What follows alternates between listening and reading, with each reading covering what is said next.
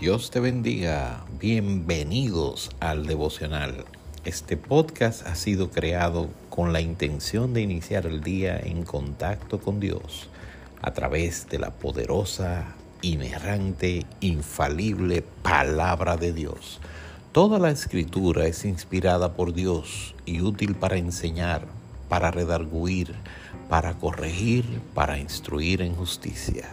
El devocional está en el aire.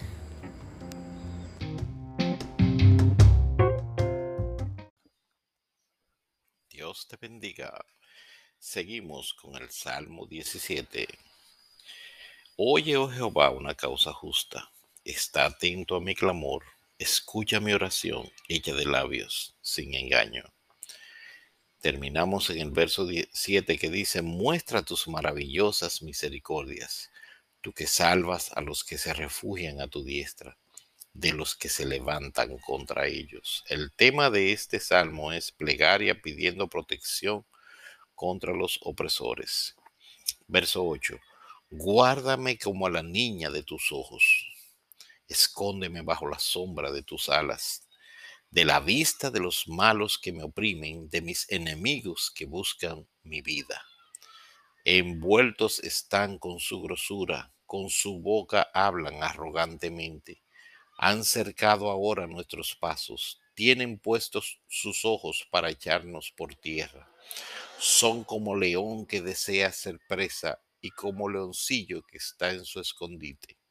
Levántate, oh Jehová, sal a su encuentro, póstrales, libra mi alma de los malos con tu espada, de los hombres con tu mano, oh Jehová, de los hombres mundanos cuya porción la tienen en esta vida y cuyo vientre está lleno de su tesoro.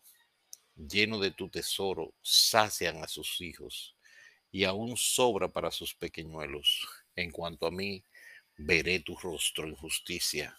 Estaré satisfecho cuando despierte a tu semejanza.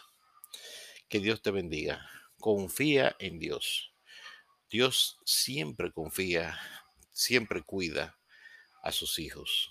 ¿Por qué? Porque Él nos guarda como a la niña de sus ojos.